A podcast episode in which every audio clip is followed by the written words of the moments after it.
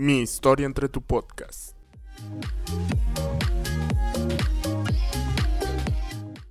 Andrea Vega.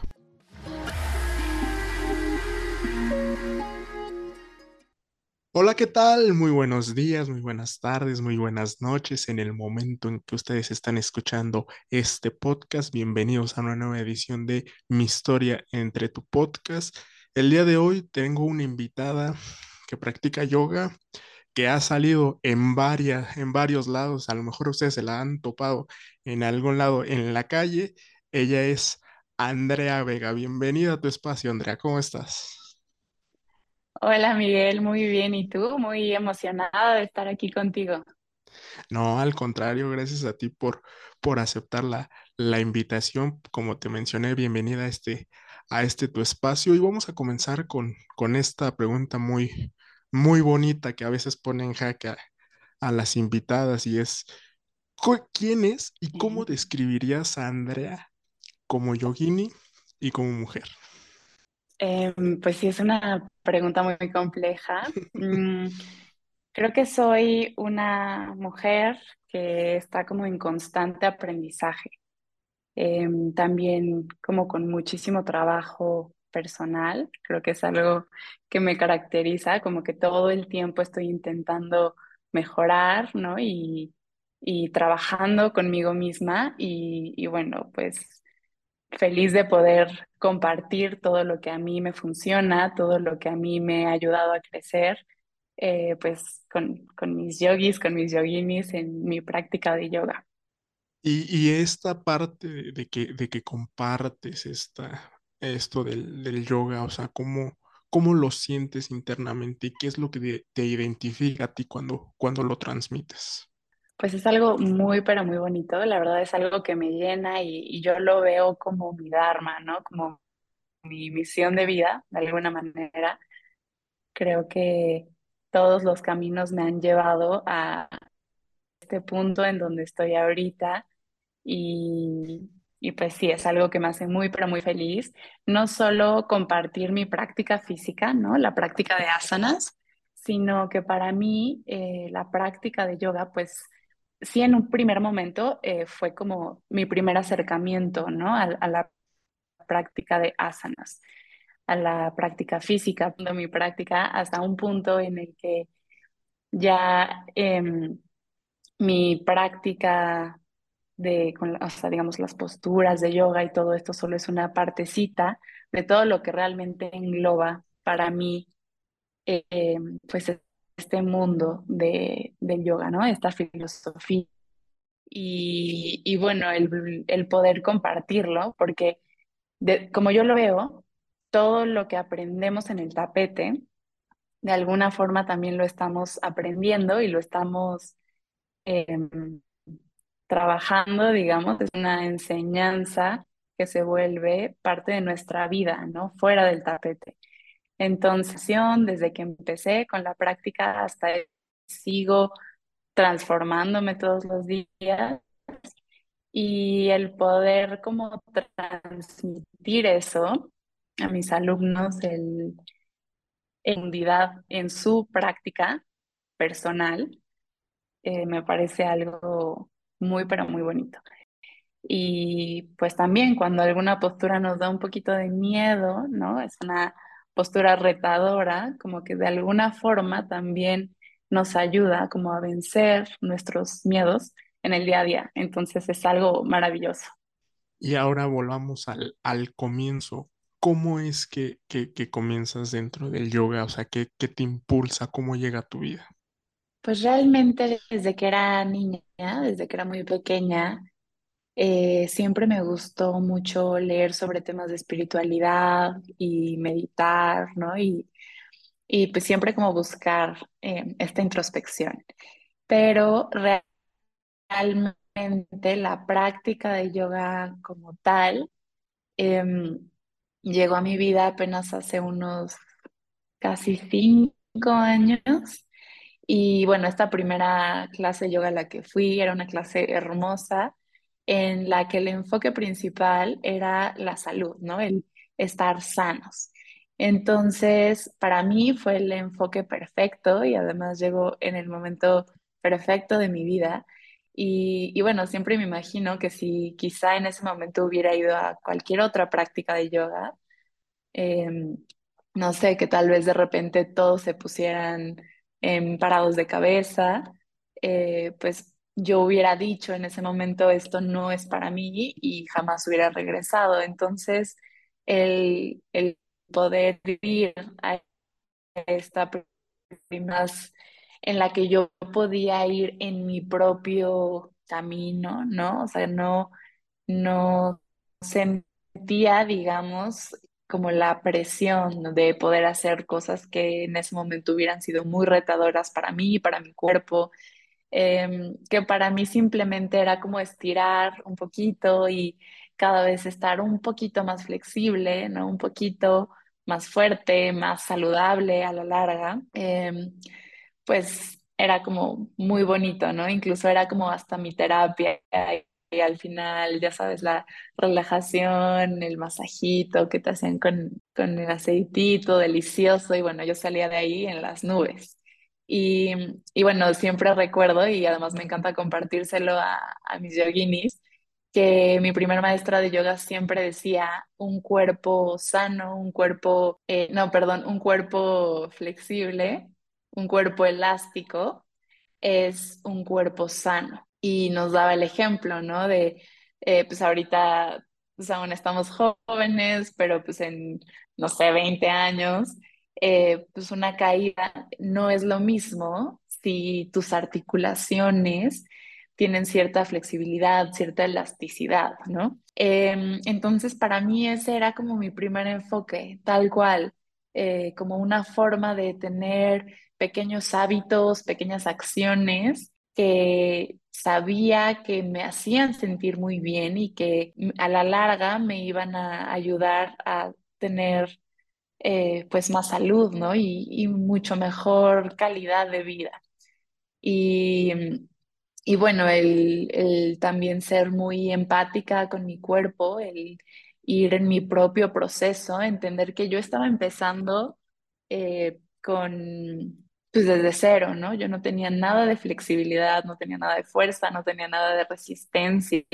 Y pues tener como esta paciencia y el ser muy constante, empecé a ver resultados muy rápido, la verdad, porque además fue algo que me encantó hacer desde un principio.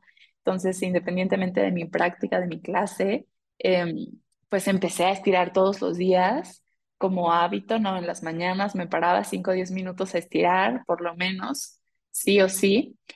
Y, y bueno, el, el resultado, ¿no? Que podía observar en mi cuerpo empezó a motivarme aún más. Eh, yo cuando empecé, pues me doblaba hacia el frente y no estaba pero ni cerca de tocarme los pies. Y, y bueno, cada vez iba bajando un poquito más y un poquito más y esto me motivaba mucho hasta que llegó un día en donde pues podía tocar el piso sin, prácticamente sin esfuerzo.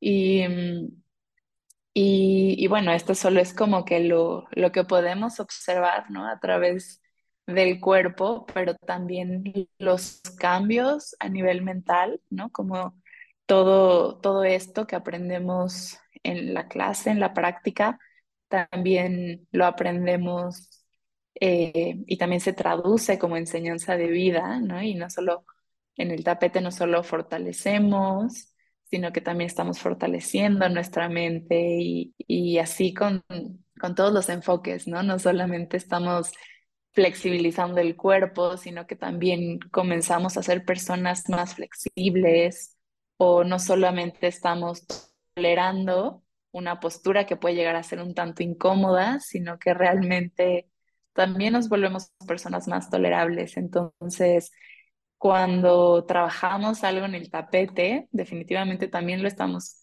trabajando y aprendiendo para la vida, incluso los mismos miedos. Entonces, eh, pues sí, este primer acercamiento creo que fue, llegó en el, en el momento preciso, ¿no? Porque además, eh, pues mi abuelo era maestro de yoga, entonces eh, pues desde muy chiquita me enseñó a meditar y me compartía ciertos aprendizajes. Nunca tomé como tal una clase de yoga con él, pero todo el tiempo nos estaba compartiendo pues muchas enseñanzas y creo que no había sido quizá el momento para mí eh, porque no había comenzado con mi práctica personal, pero bueno, todo llega en el momento preciso y, y bueno, fue así como como tuve este primer acercamiento y me enamoré de mi práctica, que pues con el tiempo se fue transformando y evolucionando y a, incorporar toda la filosofía del yoga en mi vida. Hablabas de esta parte de, de cambiar hábitos, de que cambia muchas cosas dentro de, de tu entorno, o sea, y, y yo vengo con este comentario de que el yoga llega en la parte donde más, digamos, lo necesitas en la vida. ¿Tú, tú consideras que fue así? O sea, que, que realmente el yoga llegó en un momento donde lo necesitabas dentro de tu vida. Claro, 100%. Y creo que no solo llegó en el momento en el que más lo necesitaba, sino en el momento en el que estaba preparada, digámoslo así, para entenderlo por completo, ¿no? Para entender la profundidad y valorarlo, ¿no? Porque, digo, puede ser que siempre haya estado presente en mi vida. Mi, mi abuelo fue maestro de yoga toda su vida y, y sí recuerdo sus enseñanzas, incluso desde muy chiquita me enseñó a meditar, ¿no? No tomaba como tal clases de yoga con él, pero sí me compartía muchas cosas. Y y bueno, fue hasta que, hasta que llegó un punto de mi vida en el que yo estuve lista, en el que yo estuve receptiva, digamos, en ese mismo canal, que realmente eh, comencé con la práctica, ¿no? No fue antes, a pesar de tenerlo tan cerca por, por la relación con mi abuelo, que era maestro. Entonces, eh, pues sí, creo que, creo que es algo que llega cuando tiene que llegar y, y bueno, es de las mejores experiencias que, que han llegado a mi vida. Y en esta parte de que, pues, la, la vida, digamos, deportiva estaba en, en tu camino, o sea, ¿qué, qué, qué, qué hacías? ¿Cómo, cómo lo complementabas? Y cuando llegas dentro del yoga, ¿cómo es que lo complemen- complementas incluyendo el yoga? Pues justo cuando empecé realmente yo no estaba haciendo nada, por eso es que digo que empecé en cero, ¿no? Así, cero flexibilidad, así. Yo me, me, me doblaba hacia adelante y lejísimos de tocarme los pies, ¿no? O sea, y, y bueno, tampoco tenía prisa, poco a poco fui, fui avanzando y, fui ganando la, la flexibilidad y la movilidad que mi cuerpo tiene hoy en día. Pero justo cuando empecé, pues era lo único que hacía, que empecé a avanzar. Entonces comencé a complementarlo con eh, ejercicios de yoga también, pero con enfoques. Entonces empecé a buscar de repente ejercicios de yoga, pero con enfoque a fuerza, ¿no? Quería algo un poquito más intenso y que me diera más fuerza. Y luego el enfoque a más flexibilidad y por zonas, ¿no? Porque, claro, en, una clase de yoga estiramos todo el cuerpo de manera integral pero si tienes un enfoque específico, pues como que necesitas dedicarle más, ¿no? Y, y siempre hacer ciertos ejercicios enfocados a esa zona. Entonces, pues lo fui complementando así. También me gusta mucho eh, conectar con la naturaleza y, y yo no era para nada nadie de correr ni no me gustaba, pero empecé pues digamos a a trotar un poquito para también subir montañas, que era algo que me llamaba muchísimo la atención, que me causaba también mucho miedo, pero creo que también eh, mi práctica de yoga me ha dado la fortaleza en ese sentido para empezar a romper mis miedos. El, el miedo a las alturas era algo que de verdad me daba pavor, ¿no? Me paralizaba, era una cosa tremenda. Y, y bueno, em, poco a poco siento que me he vuelto una mujer más fuerte gracias a mi práctica de yoga. Quizá es difícil en- entender la relación. a menos que ya practiques yoga y que sea parte de tu vida, pero creamos como fortaleza desde el tapete y, y eso va también a nivel mental. Es, es algo muy bonito, como todo se va conectando, es una práctica integral. Y, y bueno, ahorita también hago eh, ejercicios de, de body bar o barre, no sé, lo conocen de, de las dos formas. Y bueno, lo disfruto mucho. Eso también me, me reta de diferente forma que mis clases de yoga. Entonces está padre complementar. Y bueno, otra cosa que siempre hice desde niña fue bailar. Es algo que me gustaba mucho. Llegué a bailar todos los tipos de bailes. Y ahorita no, no lo practico como tal, pero es algo que, que me gusta mucho hacer y, y de repente incluso en, en mi misma práctica personal, como que empiezo a poner música y a fluir con los movimientos y con las posturas y se vuelve una especie de danza.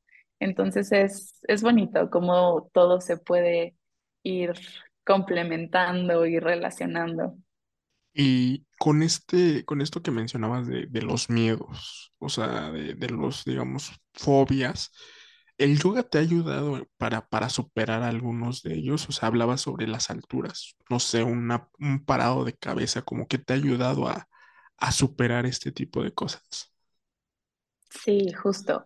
Y es que Debo confesar que cuando empecé con la práctica de yoga, yo jamás creí ni siquiera intentar el parado de cabeza. Dije, a mí no me interesa, eso no me gusta, me da miedo. Y, y bueno, eh, lo dejé de lado muchos años, ¿no? Es, es curioso porque la mayoría de las personas, o bueno, muchas de las personas que yo conozco, como que es lo que les atrae, ¿no? Cuando ven un parado de cabeza dicen, wow, yo quiero probar eso.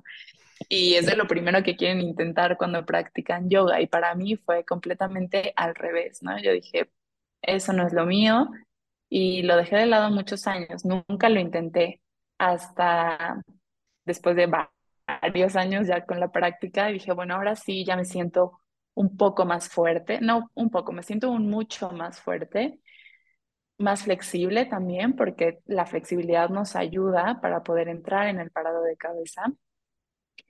Y bueno, estas dos juntas ya me ayudaban a sentirme más segura de intentarlo. Y para mí el proceso fue lento y, y intentaba siempre no caerme, la verdad, porque yo veo como muchos de mis alumnos llegan y sin miedo a caerse se avientan y se avientan y lo intentan y hasta que les sale, ¿no? Y admiro muchísimo eso, pero para mí, para, o sea, para nada fue así, ¿no? Para mí era el subir y si sentía que me caía, me bajaba luego, luego, ¿no? La verdad es que creo que me caí una sola vez en mi vida, o sea, de un parado de cabeza solo me he caído una vez, para que, para que te des una idea, ¿no? La gente se debe caer miles de veces antes de que ya lo dominen. Y yo decía, no, yo lo tengo que dominar sin caerme porque no me gusta. Pero simplemente el intentarlo, e incluso la vez que me caí, ¿no? Fue como, ok, no pasó nada, otra vez, arriba. Y, y bueno, sí es, sobre todo cuando son fobias, eh, pues no es algo fácil, no es algo que a la primera eh, se vaya. Yo de repente, ya no con el parado de cabeza, pero con otras inversiones todavía, pues tomo mis precauciones con mucho cuidado, ¿no?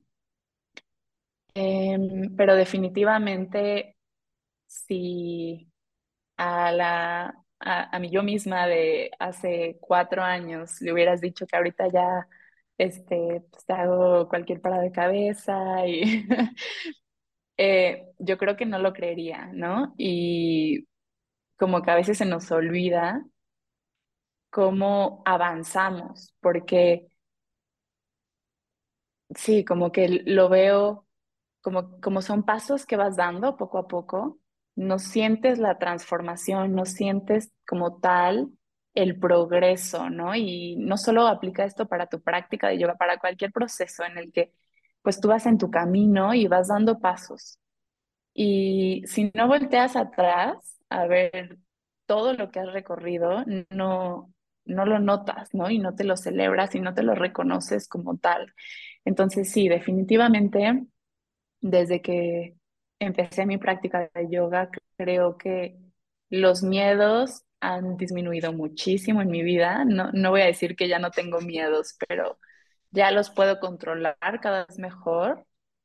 También mi prometido es escalador, entonces te puedes imaginar lo que es para mí con miedo a las alturas escalar, ¿no? Y al principio entraba en pánico, pero el verlo, porque eso es algo que, que él me dice, que para él es como una meditación, ¿no? Como su, su práctica de yoga en la naturaleza y en vertical. Entonces empezar a verlo como, como mi práctica, empezar a practicar mi respiración mientras voy subiendo, me ha ayudado muchísimo a controlar la mente. Y es que eso precisamente es lo que significa la palabra yoga, controlar las fluctuaciones mentales. Entonces, definitivamente, gracias a todos los aprendizajes que me ha dado mi práctica personal, he podido controlar, no, no digo que se hayan ido para siempre mis miedos, pero ahora ya los puedo controlar, ahora no me controlan ellos a mí, ya no me paralizan, que creo que eso es lo más importante. Y definitivamente también a ir rompiendo con ciertas creencias que tenemos, porque así como para los parados de cabeza, yo decía, yo jamás voy a hacer un split, o sea, no hay manera. De niña nunca lo hice, no fui bailarina, no fui gimnasta y pues ya a mi edad pues ya no hay manera. a mis, creo que empecé a los 22, 23 años por ahí, ya tengo 28. Dije, no, si no lo hice de niña, pues ya, ¿no? O sea, ni, ni para qué lo intento, jamás. Y la verdad es que no, o sea, poco a poco el cuerpo va dando de sí y la verdad es que nunca hay un límite de edad. A cualquier edad podemos empezar con nuestra práctica. Quizá no cualquiera va a tener las ganas de hacer un split o el enfoque de hacer un split, pero sí el estar cada vez un poquito más flexibles y el poder movernos con facilidad, el realmente buscando ese enfoque saludable para nuestro cuerpo. Entonces, eh, para mi sorpresa, sí logré hacer el split.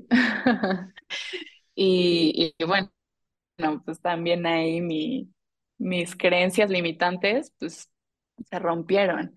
Y, bueno, cada, cada una de, de estos retos, de estas metas, traen consigo muchos aprendizajes. Por ejemplo, también el, el del proceso que no es lineal, ¿no? Y, y yo también lo vi cuando logré hacer por primera vez un split, estaba súper feliz y dije, listo, ya está, ¿no? O sea, habilidad desbloqueada, siempre me va a salir. Y la verdad es que no. Y lo volví a intentar semanas después o meses después y ya no me salía. Y entonces me empecé a frustrar y dije, no, pues ya, ya, ya no cuenta, ¿no? O sea, ya no cuenta como que pude llegar tan lejos. Y reflexionándolo, me doy cuenta que sí, ¿no? Y tenemos que, por un lado, sí desapegarnos de estas expectativas, de querer alcanzar la postura, de querer solo alcanzar el resultado, ¿no? Disfrutar del proceso. Pero por otro lado, cuando quise lograr esa postura, busqué ese enfoque en mi estiramiento, en mi práctica y lo logré. Si ahora ya no es mi enfoque, pues probablemente no voy a volver a bajar o si estoy ahora fortaleciendo más las piernas, ¿no? Al fortalecer los músculos se tensan, entonces ya no se estiran tan fácilmente. Son muchos factores, pero el, el reconocer ese pequeño logro, aunque ya no estés ahí, ¿no? Y saber que pues muchas veces el, el progreso no se ve lineal, ¿no? Hay subidas, hay bajadas y pues es parte de la vida, ¿no? Esto aplica también para todas las experiencias. Entonces te digo, o sea, cada reflexión que tengo, incluso de mi práctica de yoga, puede ser de algo tan, pues tan tonto como eso, ¿no? Como mi frustración de que ya, de que un día sí me salió y al día siguiente ya no. me acaban dejando pues enseñanzas muy bonitas que, que después de reflexionarlas pues las aplico para la vida en general. Y hablando de esto, de la, digamos, entre comillas, frustración que te generó el, el- el hacer una, una postura, pero que al día siguiente o clases después ya no te volvió a salir, ¿cómo lo fuiste manejando? Si lo tuviste con otro tipo de, posturas o en, otro tipo de práctica. Siempre pasa, ¿no? Y, y también, pues, como que nuestro cuerpo, en general de las mujeres, es cíclico. Entonces, también hay días que nuestro cuerpo está muy cansado, que está haciendo otra chamba súper pesada y no tiene la energía para, para en ese momento hacer lo que haces en cualquier otro momento del mes, ¿no? Y, y bueno, en general creo que esto siempre pasa, creo que es algo muy común. Em, específicamente en otras posturas no lo tengo tan claro. Puede ser que sí, que de repente me sale mejor una o de repente ya no tanto. La del split era muy claro porque tal cual, em, pues yo lo veía como algo inalcanzable, ¿no? Y en el momento en el que pude recargar, eh, pues por completo la cadera en el piso y levantar las piernas, dije, listo, palomita que sigue. Y, y pues pensando que siempre lo iba a poder mantener, ¿no? Cuando no es así, sobre todo con el tema de flexibilidad. Pero sí, bueno, también cuando haces, por ejemplo, mucha fuerza. Eh, recuerdo un día que también mi hermana me llevó dos horas al gimnasio y, no me dejaba irme y estuvimos pues, usando pesas y cosas que yo normalmente no hago. Pues al día siguiente estaba doloridísima y creo que me tardé como una semana, si no es que más, en recuperar la flexibilidad que yo ya tenía en general, en cualquier postura. Y yo decía, ¿qué es esto? O sea, ya lo perdí, ya no llego.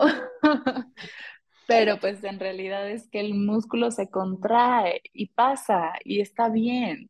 Y está bien también fortalecer, lo ideal es fortalecer y estirar las dos al mismo tiempo, pero es normal que cuando fortaleces, pues los músculos están todos contraídos, entonces obviamente la flexibilidad no es la misma.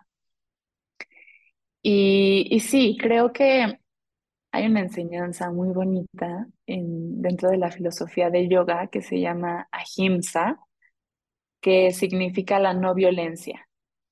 Y, y bueno, esta enseñanza para mí es algo que procuro recordar todos los días porque es la no violencia en todos los sentidos de la palabra y empieza con uno mismo. Entonces, em, Digo, en, la extensión de la palabra también tiene que ver con, por ejemplo, llevar una, alimentación vegetariana, ¿no? El, el no comer animales y todo esto, pero en el, en la parte que va hacia uno mismo, pues es como escuchar nuestro diálogo interno, ¿no? ¿Qué es lo que nos decimos? ¿Cómo nos hablamos a nosotros mismos? En el mat y fuera del mat, ¿no?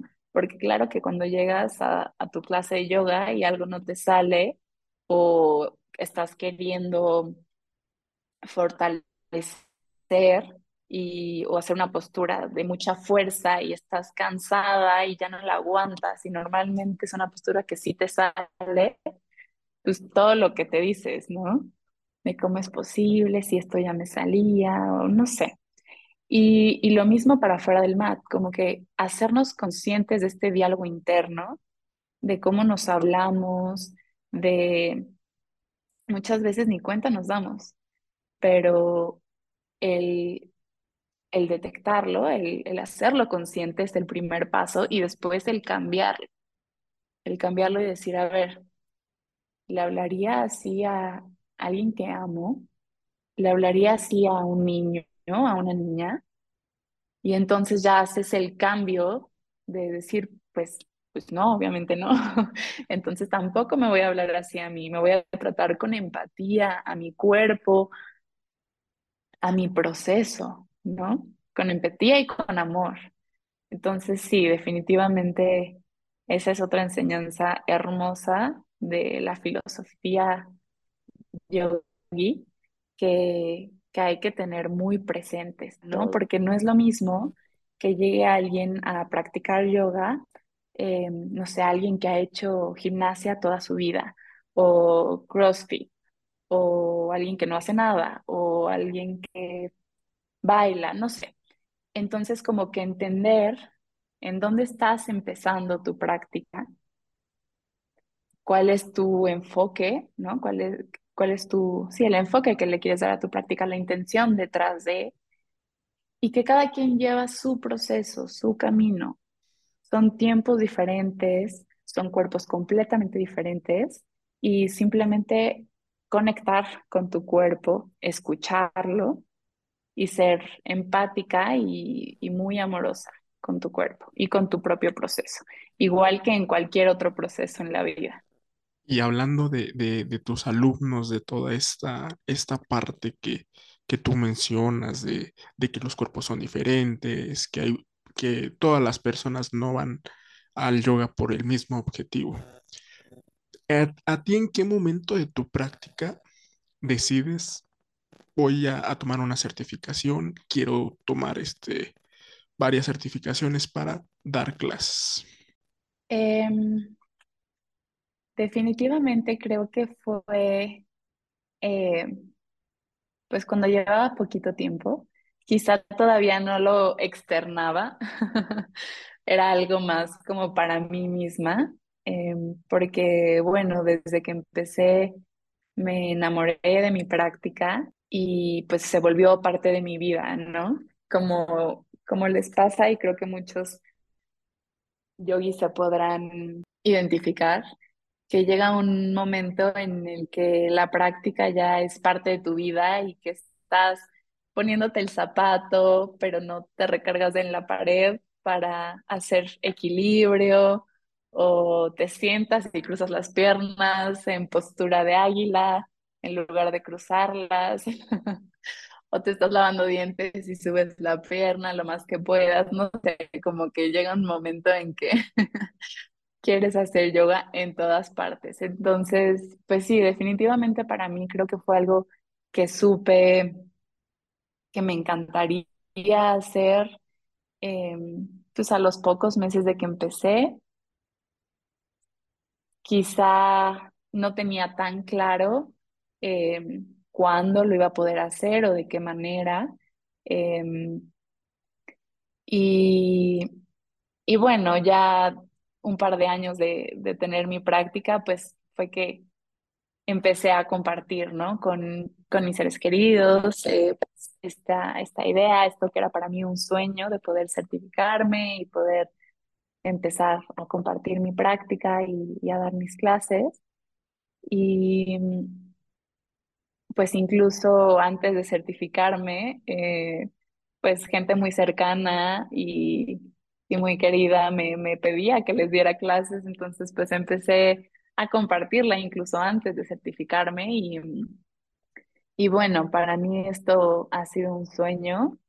Eh, sí, sí, si regresara atrás eh, y viera a los pocos meses de empezar, ¿no? En, en, qué momento estoy ahorita en mi vida y, y cómo toda mi vida se ha transformado y, y, ahora, pues, el dedicarme a, esto, creo que, creo que sí, sí es algo que quería desde entonces, pero creo que no lo imaginaba tan rápido ni, ni de esta forma, ¿no? Todo se ha dado pues de una forma muy, eh, pues muy fácil, ¿no? Todo ha fluido y, bueno, como que esto me ayuda también a, confirmar que es parte de mi Dharma y, de mi misión de vida.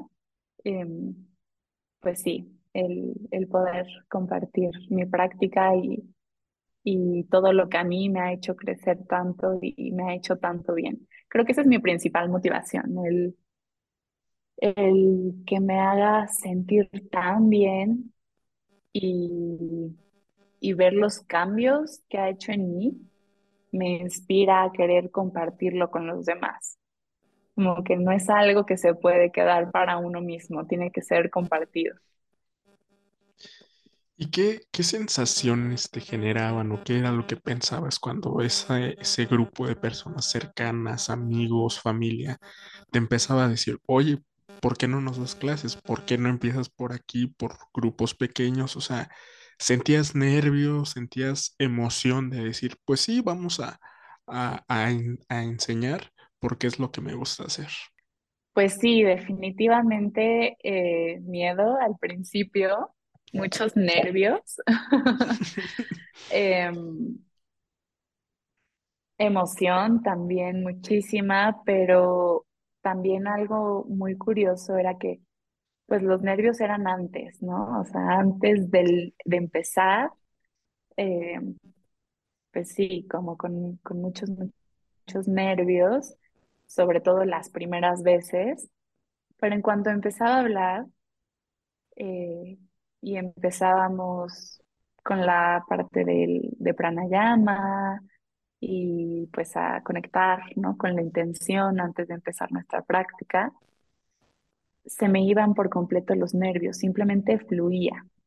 Y, y bueno, al final era una emoción, ¿no? De, de decir, wow, sí pude y, y además pues la disfrutaron y sí, como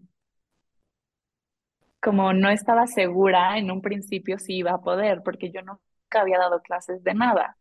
Entonces, pues claro que al principio, ¿no? Está como que ese miedito, esa cosquillita, pero pues sí, siempre al final me impresionaba lo bien que fluía en el momento. Y, y bueno, pues eso me, me, me llenaba mucho porque decía, pues sí estoy en lo mío definitivamente. Al principio también era un poco retador la parte, digamos, que pues yo practicaba yoga, pero todo el tiempo me concentraba en mi respiración, no estaba dictando la clase, ¿no? Entonces yo decía, ¿qué tal que me canso más mientras estoy hablando? Y sí, claro que, claro que me ponía nerviosa al principio. De hecho, lo volví a vivir hace poquito, eh, porque recientemente empecé también a guiar experiencias.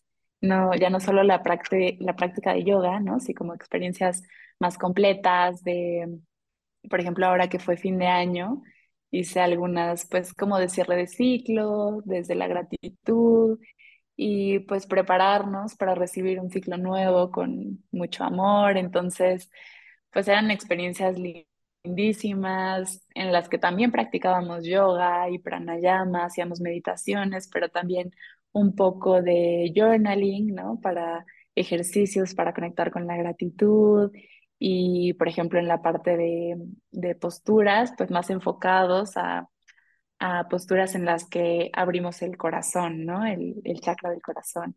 Y pues empecé hace poco con estas experiencias y pues también la primera que di, pues otra vez, ya sabes, los nervios.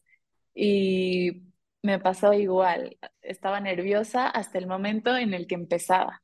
Y en cuanto empezaba, se me iban los nervios y fluía Súper bien. Y, y bueno, la verdad es que lo disfruto muchísimo. Es algo que me llena, es algo que, que me encanta. Me encanta guiar este tipo de experiencias, me encanta eh, guiar las clases de yoga y, y tener como este contacto súper de la mano con, con todas mis yoginis y poderlas eh, pues guiar y asesorar y y acompañar en su propio camino y en su propia práctica.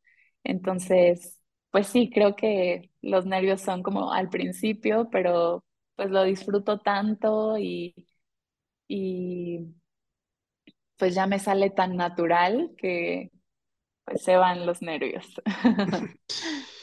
Si tuvieras que escoger un momento en donde el yoga ha movido tus sensaciones en alguna clase, porque digamos, todos hemos vivido esta, esta situación de que practicas y, y de repente empiezas a sentir, pues digamos, sensaciones, sentimientos que, que hace mucho no explorabas. ¿Cómo lo podrías definir? Bueno, me ha pasado muchas veces. Creo que quizá las más intensas diría que mm, son más como en la parte de la meditación, ¿no? Al final, después de haber eh, movido toda la energía y ya como entrando en la meditación más profunda. Y, y bueno, recuerdo específicamente de una vez que me pasó que estaba yo sola haciendo mi práctica personal y bueno, eh, en el fondo, en música, tenía estos mantras que me gusta escuchar. Y pues el mantra em, es un- es una canción, es un mantra que he escuchado muchísimo, que me encanta cantarlo y pues no siempre tiene el mismo efecto en mí, pero en ese momento, porque lo que dice básicamente es todo es amor, ¿no? En, pocas palabras, de eso va. Como decir todo es Dios, ¿no? O sea, Dios por lo que yo entiendo es amor, Dios es todo. Y pues es algo muy bonito que escuchamos y decimos, ay, pues sí, ¿no? Todo es amor. Pero realmente hacerlo parte de ti, ¿no? Está el, el comprender, ¿no? Con, con tu ser, con cada parte de tu ser esto y realmente experimentarlo, el realmente entender por ese momento, ¿no? Porque pues después se nos olvida y continuamos con la rutina, pero en ese momento de meditación profunda en el que realmente puedes amar todo lo que es, todo lo que ves, em, entender que todo es perfecto como es, que todas las personas somos lo mismo, somos parte de lo mismo, ¿no? Como ese catarsis y, y realmente ser uno con todos, con el universo, con el amor, para mí fue em, pues una experiencia muy bonita, muy intensa y, y me empezaron a a salir las lágrimas y, y yo me empecé a reír porque dije, estoy loca. Pero, pero sí, o sea, fue, fue como de las meditaciones más elevadas que he llegado a tener, de las experiencias más profundas, de mayor conexión. Y, y bueno, pues, eh, o sea, han habido muchas experiencias de, de ese tipo y, y creo que eso es lo importante, el seguirnos recordando constantemente em, y, volver a conectar con nuestra esencia, con este amor, con, pues sí, aunque la gente quizá lo vea como que estoy loca o, o que suene muy hippie, pero es que es verdad, ¿no? O sea, por algo todas estas, em, todas estas enseñanzas eh, que hay en canciones, en poemas y demás, eh, que pueden llegar a ser cursi, se repiten tanto porque es verdad, ¿no? Y, y el sentirlo, el realmente hacerlo parte de ti. Hoy estaba leyendo un- una frase que no recuerdo muy bien cómo iba, pero hablaba algo así como de en el momento en el que dejas de ser eh, la persona que está bailando y te conviertes en el baile, ¿no? El momento en el que dejas de ser la persona que canta y te vuelves la canción. Así, así fue para mí. ¿Cómo, cómo definirías tu, tu práctica personal? Dentro de tu práctica personal, ¿cómo, ¿Cómo la definirías? ¿Cómo, cómo sería para ti? Pues es que para mí mi práctica personal ya abarca muchas cosas, no solo en el tapete, sino también fuera de. Y, y bueno, es, es un trabajo constante interno, em, como el siempre intentar regresar a entender y a conectar con mi verdadera esencia para poder cumplir mi, mi papel, ¿no? El papel que me toca hacer en esta experiencia terrenal lo mejor posible. Porque yo antes, como cuando era más chica y empezaba a meditar, pues yo decía, pues es que ya no entiendo, ¿no? Me acuerdo que le decía a mi papá, pues ya no entiendo entonces ¿para qué vamos a la escuela? ¿Para qué vamos a trabajar? O sea, ya nada tiene sentido, ¿no? Si yo soy alma y yo soy esencia y yo soy espíritu, pues ¿para qué todo lo demás? Y me dijo algo muy bonito que recuerdo siempre y, y era que realmente nosotros somos seres espirituales en busca de una experiencia terrenal. y no al revés, ¿no? No somos seres terrenales queriendo conectar eh, e iluminarnos, ¿no? O sea, no, no, no estamos buscando la experiencia espiritual, estamos aquí porque es lo que nos toca, nos toca esta experiencia terrenal, pero sí somos seres espirituales. Entonces, esto para mí fue algo muy importante que me hizo entender muchas cosas y es lo que intento No, no siempre es fácil, menos con el estilo de vida de hoy en día, ¿no? Muy ajetreado siempre. Pero es lo que intento hacer. O sea, mi práctica personal, además de mi práctica de asanas, de mi meditación, de toda mi lista de hábitos saludables que tengo que hacer todos los días, de hábitos que me conectan conmigo, que me hacen sentirme feliz todos los días, ¿no? Que también es bien importante. Me, acuerdo que debo conectar con mi esencia, recordar que efectivamente no soy este cuerpo, que soy este ser espiritual, igual que todos los demás, que todos somos parte de esto, de este todo, y que estamos aquí en esta experiencia terrenal. Y el hacerlo consciente le da un enfoque completamente diferente a todo lo que tenemos que hacer en el día a día, a los deberes que tenemos que hacer, al trabajar, a lavar los trastes, a lo que sea que vayamos a hacer, lo haces desde un lugar completamente diferente. Si estás conectado contigo mismo y, tienes claro que sí, estás aquí porque es lo que te toca, es el, el papel que te toca jugar aquí, en esta tierra, pero no es lo que eres. Y bueno, esto también para conectar, ¿no? Con todas las demás personas alrededor, que con eso es con lo que cerramos, con lo que a mí me gusta cerrar siempre todas mis prácticas, con Namaste, que es este saludo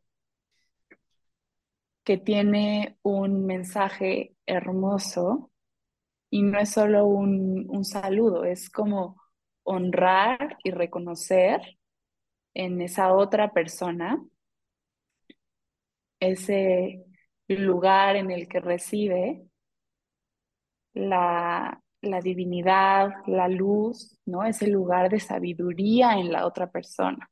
Es como reconocer la luz de esa persona, su esencia, su verdadera esencia. Y al estar cada uno conectado, ¿no? Cuando yo estoy en ese lugar en mí y tú estás en ese lugar en ti, somos uno. Todo eso es lo que engloba decir namaste.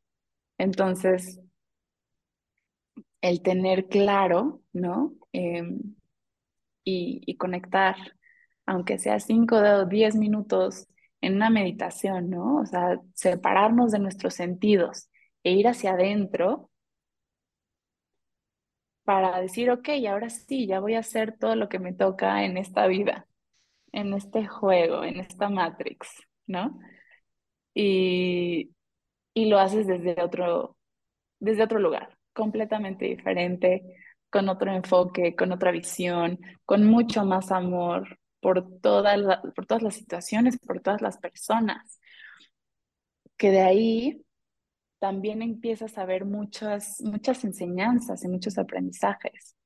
Hay, hay una frase súper bonita que me encanta que dice, cuando sabes cómo escuchar, todos son el gurú.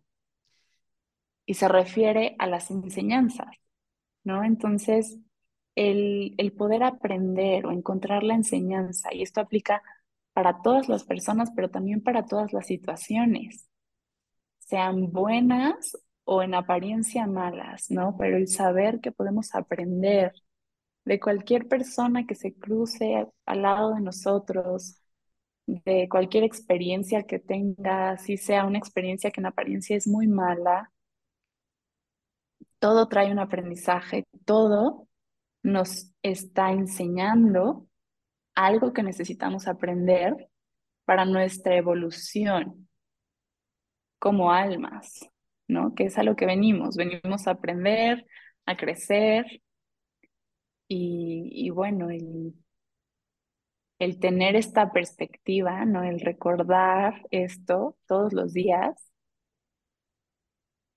pues te cambia la rutina, te cambia el día, te cambia la vida. Si tuvieras que decirle un pensamiento dedicarle un pensamiento al yoga, ¿qué, qué sería? Dedicarle un pensamiento. Mm, pues es que es un tema tan extenso. Elegir solo un pensamiento es un poco complicado, pero para mí, desde mi experiencia personal y desde mi, desde mi relación con esta práctica, creo que es mi manera de servir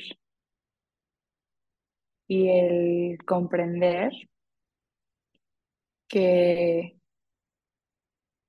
es parte de nuestra naturaleza el servir a otros,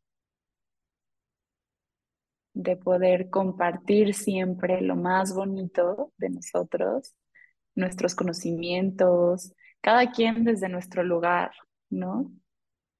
Y, y pueden ser desde muchos temas muy diferentes, pero como esta,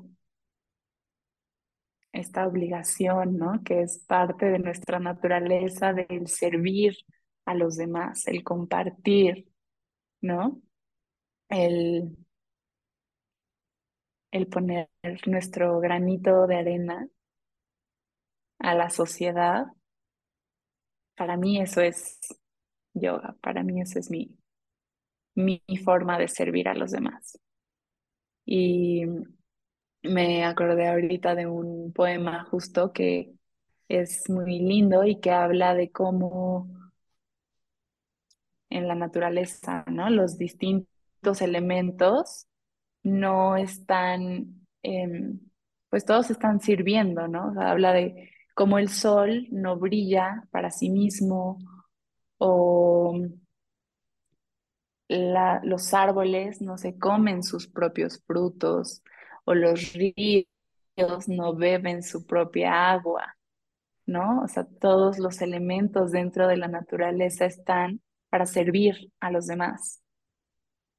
Y pues imagina un mundo en el que todos demos lo mejor de nosotros para todos los demás. En- Entonces, para mí esa, ese es mi dharma, yo creo, el poder servir desde ese lugar, desde compartir lo, lo más bonito que, que yo pueda aprender en esta, en este camino espiritual, que además es integral.